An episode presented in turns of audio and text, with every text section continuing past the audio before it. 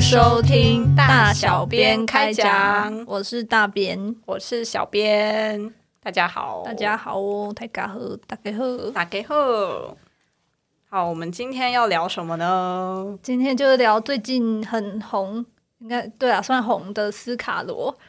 还有各种台剧啊，对，追剧分享我们今年看的各种台剧，还有心得这样子。是的，是的。诶，那首先斯卡罗的话，其实呃，如果是有在 follow 我们粉砖文字的温度的朋友的话，应该有看过大便跟小编，其实都有为了斯卡罗各发一篇心得。没错，非常难得哦。对，非常难得。然后大家应该也可以感觉出来，就是。哦，怎么讲？我们的心得就是介于一个鼓励的 level 嘛，就是想骂但是舍不得骂的心情。对，因为呃，其实我觉得斯卡罗至少他的，我觉得应该至少到第五集啦，第五集应该一到四集，对我来说，他的故事线都还是有吸引我的地方。然后剪辑上，我是觉得还好，没有到呃一些批评说的就是那么不堪不堪。对对，因为前面其实前两集就已经有人在网络上骂的不是很好听。对，然后那个时候我还觉得有有吗？还好吧。但是看到后面就觉得，哎，还真的呢。对啊，怎么会这样呢？这而且就是今年的大制作，哎，就是大家都很期待。然后就是网络上声量很高，就是结果最后是这样，其实是真的让人蛮失望的。对，而且我觉得就是到后来哦，看到李先德跟蝶妹就很是 快转跳过，因为李先德讲话永远都是那几句啊，然后永远就是 civilization civilization 无限跳针。对，我觉得怎么讲，就是这个剧本在改写的时候，对于李先德掌握好像不是很好，就是好像对于他的塑造反而就是变得很扁平吧。我觉得连像毕麒麟，我怎么不都给 毕麒麟一点戏份呢？就是毕晴写的都比他还要立体诶。对啊，就是李先德，照理来说应该是有很多东西可以写的，因为他本身是一个传奇的人。就是关于他的就是科普的文章，可以看周婉瑶老师的脸书。那就是对于一个就是生活这么丰富的人，就是他之后就是离开台湾以后，他还有到日本，然后最后还娶了一个日本太太，就是他是一个很传奇性的人物。然后最后就变成一个满口文明的人，真的很奇怪啊！我在猜他们原本可能是想要。说呃，巴黎先德塑造成，就他们可能是不想美太美化他，但也不想太丑化他。然后他们选择路线就是走一个呃，我高高在上，所以我想要教化你们的这群人的这种这个心态是对是正常的，因为那个时候很多白人不是都这样想吗？对对对，就是觉得我殖民者对啊，我是高人一等的人。对，然后但是就是不知道为什么那个台词写来写去就觉得很浅薄，而且有时候还会觉得前言不搭后语，就是你到底想要怎么样？他他跟蝶妹对戏真的后面真的很可怕，就是两个人好像都就是各自说各自的，然后蝶妹永远都是什么你相信我吗？我不我相信你什么的，就是一直无限回圈，或者我不能让他知道我舅舅是那个做气度。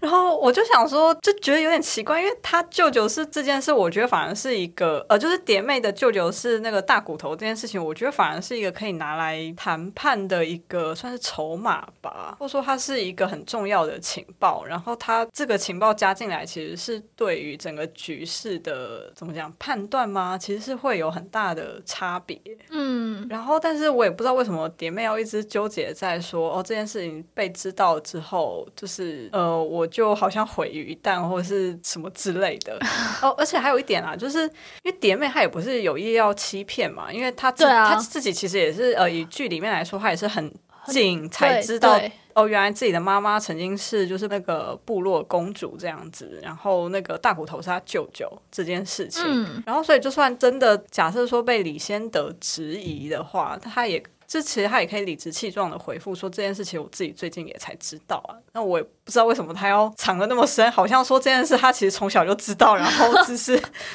然然后所以一直不敢讲什么之类的，就就那个态度也是写的很奇怪。对啊，哦，然后还有一点啊，就是真的我觉得他每一集都会断，最后都断在一个奇怪的地方。对啊，我最。诟病的，就是我觉得最需要批评的，真的是它的结尾都没有让人有想要看下去的欲望。诶，这样子是怎么样卖出去的？就是你的断点，就是好像时间到了，我要停止了，然后就就默默的就结束了。可是，就连续剧结尾就是要让人想要往下要有点下一集，疑对啊啊，讲到那个就是断点的重要，就让我想到之前直剧场他们有推出一部，呃，他们自己是归类在灵异恐怖嘛底下的剧，叫做《积木之家》。嗯，我知道，嘿，然后《积木之家》我跟大边都有看，然后我们当时其实都觉得它的故事本身并不怎么恐怖，然后呃，反正也有一些其他的缺点，但是重点是它厉害的就是它每一集都可以剪在一个非常有悬念的地方，然后让你在前面虽然边看边吐槽，可是最后你还是会有一种啊，就是它动在这地方，我还是好想知道没错，因为它下一集会发生什么事情。是是是，因为我最近在看那个逆局台剧，但是它生就是他好像在电视只有在未来电影台播，然后他我觉得他也是很多 bug，就是中间有一些前面其实蛮值得吐，有一些值得吐槽的点，但他 ending 都会让你觉得，哎、我是很想要点下一集，都为什么会停在这里？就刚好譬如说打戏，就故意打到一半，然后可能有人举枪出来，然后就停在那里，他就会想说，你就会想说，哎、那到底会怎样？会怎样？我就是想要往下看。会会有人中枪吗？然后还是怎样之类的？对对对，然后他就会直接切 to be continue，然后就会很想要往下看啊。纵使他也许剧情有缺点，但是就会吸引观众。没错，所以就是，但是斯卡罗就很难，就就是他就是没有做到这一点。而且我也必须说，呃，因为我在平台上看，然后我有开启就是跳 OP 跟 ED 的功能，嗯，我也是。然后呃，斯卡罗基本上没有没有 OP 可以跳，它只有 ED，所以它有时候它自动跳 ED 的时候，那个时间点就是常会让我觉得啊什么呃呃这一集就这样结束，对 然后开没始跳错开始他已经跳过 ED 对进下一集了。对对对，怎么在唱片尾曲之类的？对，然后我有一度还在怀疑，因为因为它有一些有几集的断点真的是太怪了，然后怪到还我还一度错怪跳 ED 的功能，我还想说是不是它的那个 AI 判断有问题，就是它可能是不是太早跳了。然后害我少看一段之类的，然后为了这个，我还就是会特别特别去拉那个时间轴，然后确定一下就，呃没有，他的判断没有问题，他真的就是断在那个地方这样子对，这个 PTT 上面大家也都在诟病这个。啊，所以就是只能说这个要叫就是剪辑吗？剪辑加油好吗？对啊，就是不然就是浪费了这么好的卡斯跟就是制作什么美术，其实他那个画面也都蛮好看的。对，他的画面真的很好看，那只是可惜我买的那个平台它没办法截图，啊不是它还有其他截图功能啊，我我们还没有研究，但是呃，就是你没办法按电脑的那个哦，现在 OTT 都这样啊，就是不能按，screenshot，不能按 screenshot，那就一片黑。然后斯卡罗，我们就先说到这里好了，因为反正接下来我们还有很多台去聊，可能聊一聊又会回过头来讲它吧。或者是大家有什么想法，也都可以在我们脸书上跟我们交流，这样子。对，而且嗯、呃大家也不用呃太保守嘛，就是交流的话，也不用太委婉了。如果真的觉得有什么你觉得啊很不可以的点的话，也是欢迎这样子。对，就意见交流。哦，不过说到斯卡罗，诶，大边会想要看他的小说吗？有诶、有兴趣、因为想看原本是怎么样，然后后来怎么会改成这样。我是有听说，好像呃蝶妹的个性好像据说差蛮多的，嗯，然后她跟李先德的关系也有一些改变，这样子。对就好像他原原书里面好像据说是有在更明显一点的暧昧情感戏这样子。对我也有听说。不过因为他的小说也是有被人骂啦，对，因为我们没看过，实在无法做任何评断。不过我也是可以理解他的小说有可能不会像我们想象的那么好看，因为毕竟陈耀昌老师他的本业其实应该不是本业好像医生嘛，对他本业是医生，而且就是这让我想到，就是有一本书叫做《陈晨波密码》，然后这本小说就是我觉得它的立意非常的良好，非常嗯有助于帮助大家了解陈晨波这位画家是。的生平。可可是呢，可是作为小说，我觉得它嗯读起来娱乐性不太够。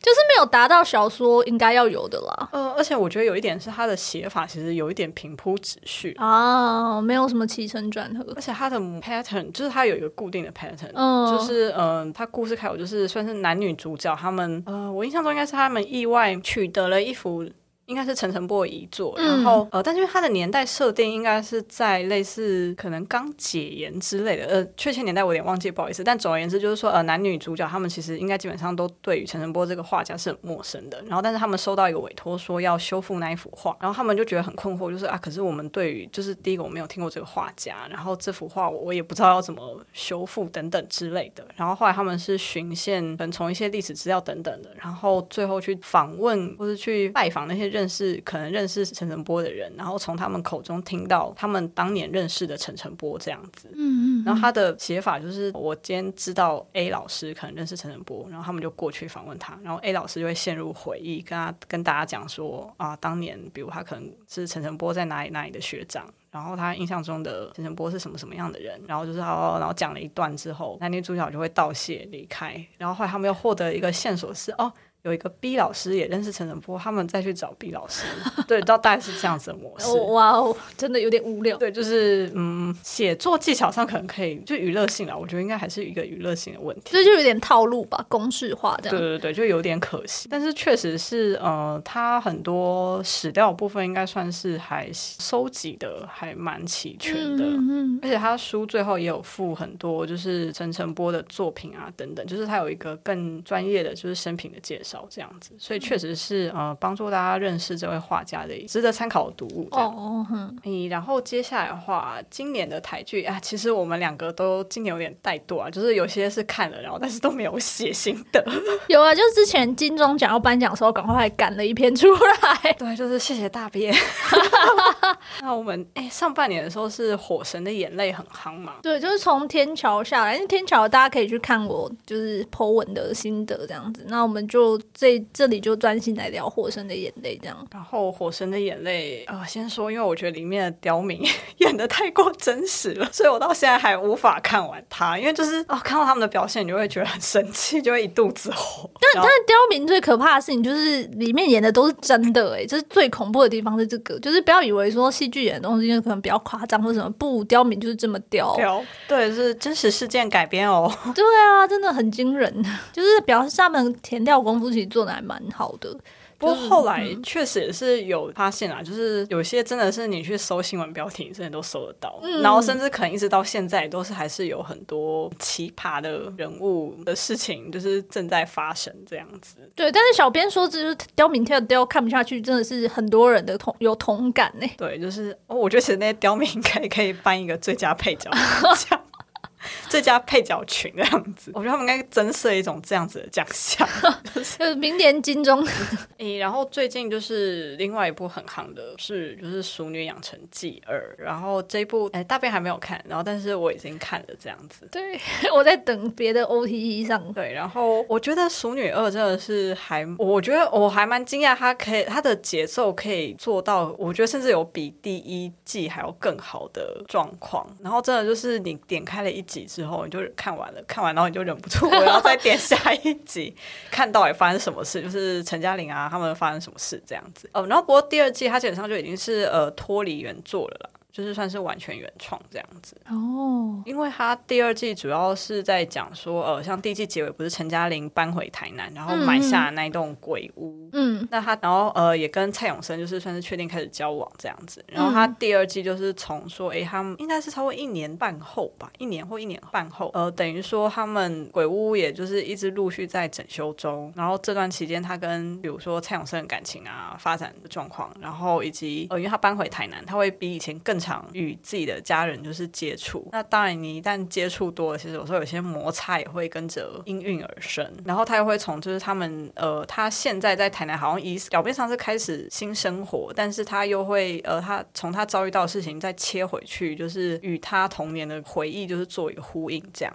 但是我觉得它不太一样，是呃，因为它第一季其实每一集是有点像三明治的结构，就是它最开始他会先讲陈嘉莹现在在台北，然后他发生什么事，然后接着中间可能就是会有一很长一串，然后就是都是他小时候发生的故事，然后之后这个故事可能他小时候的故事发生呃到一个结尾之后，他会再连回说，哦，那现在台北的陈嘉玲就是这个长大四十几岁的陈嘉玲，她发生了什么事这样子，就是它是一个现在过去现在很明很明确的结构，然后但是。是《鼠女养成记二》，它的时空的交错，它就变得更灵活，它就不像它的格式其实不像第一季那么固定。然后，所以这也是让我还蛮讶异的一点，就是它在让格式算是变得更活络之后，但是不会让你觉得很乱。而且还是可以做到让你觉得节奏是很流畅，然后一直想要看下去，所以我觉得这是非常厉害的一点。嗯最主要是他第二季还有维持住啊，因为我们我跟小编之前前几年嘛都有看很多台剧的第二季，但是第二季季第二季通常崩掉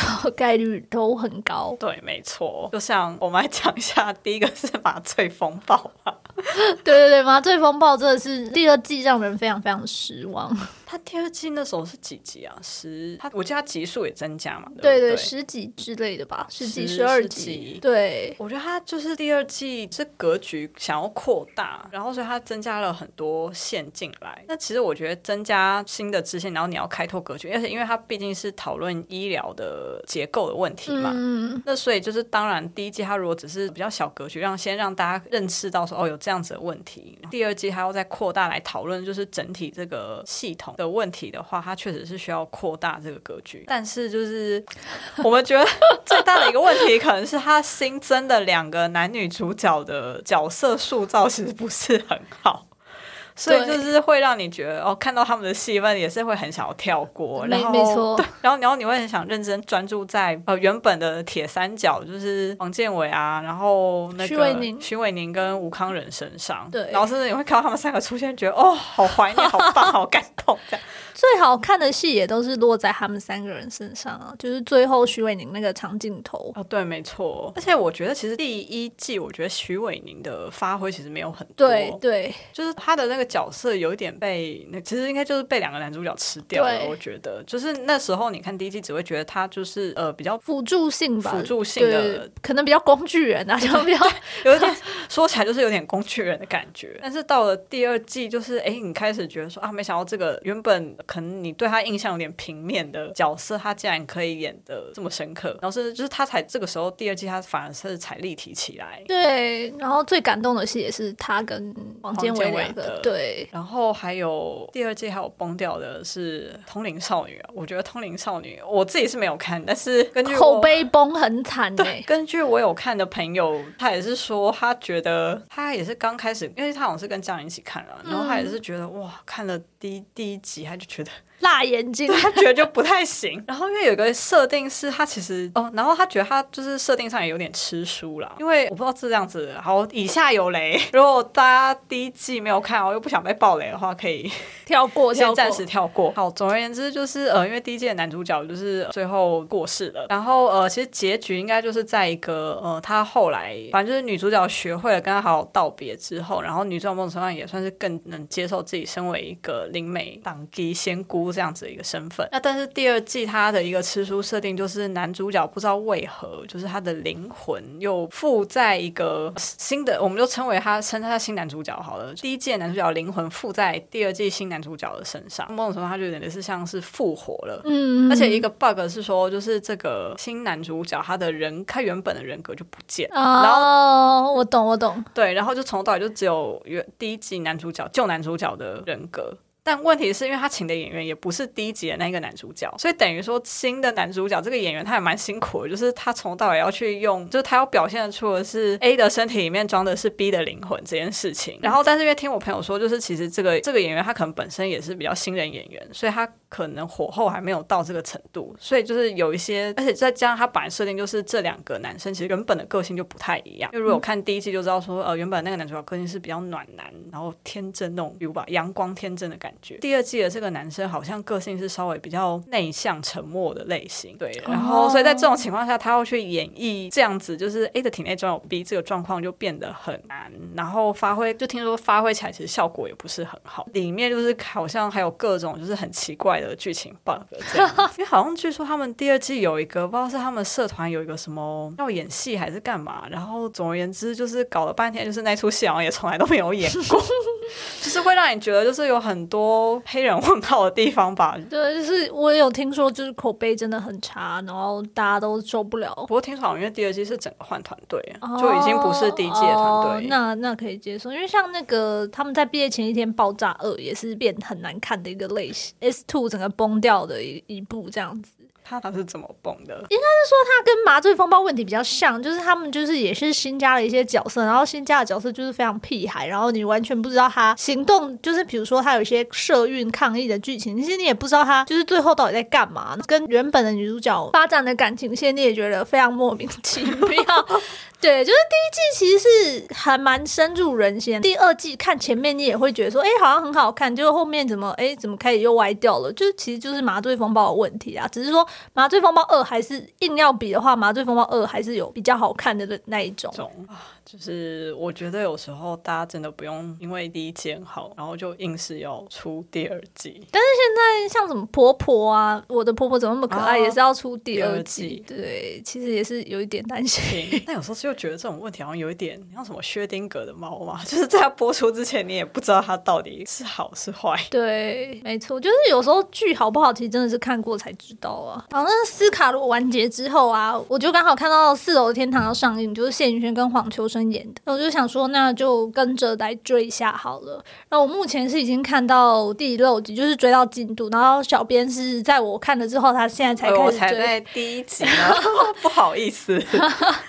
就目前我看到的心得是，我自己是还蛮喜欢他的镜头源。其实前面还没有这么感觉，但是到第五集、第六集的时候，就会看到有一些镜头是真的非常优秀，就是都会想要把它记录下来。那他这部戏就是比较偏文艺的风格，就是以天意这位按摩师嘛，然后他就是接了很多客户。那主线是谢云轩演的，就是智商师。那主线当然就是有主线的故事。那天意那个部分呢，就是说来到他店里面按摩的客人，也会带出他们的一些。些副线的支线故事这样子，对，嗯，像主要副线，我记得应该就是呃，在剧场工作的小绿，然后跟那个社运涂鸦男孩宇宙，应该是他们两个为主。对，然后像呃，刚刚大边讲到镜头语言部分啊，呃，我在看第一集的时候，我觉得他基本上风格跟步调，我也是都觉得还蛮不错的，但是确实有少数几个地方会让我觉得有点出戏，而且再加上因为我刚好最近在看一本书，叫做《导演功课》，那这本书的作者他是呃叫大卫。马密，然后他是美国一个知名的电影跟舞台剧的编剧跟导演。那他其实在这本书里面，他就有提到一件事，说他他认为编剧应该要放弃用叙述这件事情来解释剧情。那他的叙述的意思就是，呃，有点类似说像是或所谓解释性台词啊，就是一个最明显就是所谓解释性台词。比如说一个角色个性很急，那他可能不是用他的行为或是其他东西来表现他个性很急，而是由这个角色可能自己说：“哦，天哪，我已经就是像我个性这么急。”的人，然后叭叭叭叭叭，就是这种，就是它里面所谓叙述或是解释。再进一步推的所谓的叙述，它也涵盖了，就是像是你用字幕或是文字，就是画面上出现文字，比如是一个招牌，或是什么角色做的笔记啊，或者角色手上拿的书这种东西来解释说现在到底发生什么事。这个就让我正好对应到是四楼天堂，他在第一集的时候有一段那家族排列的戏嘛。那他其实在剧里面是叫做不知道为什么他们说那是团体治疗。但是就我跟大便的认识，那个应该是所谓的家族排列疗法。然后他在那一幕的时候，在那一场戏的时候，如果有看的应该会知道，就是他有一幕是去拍小琪，他在现场做笔记，镜头就带到小琪在笔记本上写了什么。然后他的笔记我记得大概就是左上角他就写戏剧治疗。对对对，我有印象。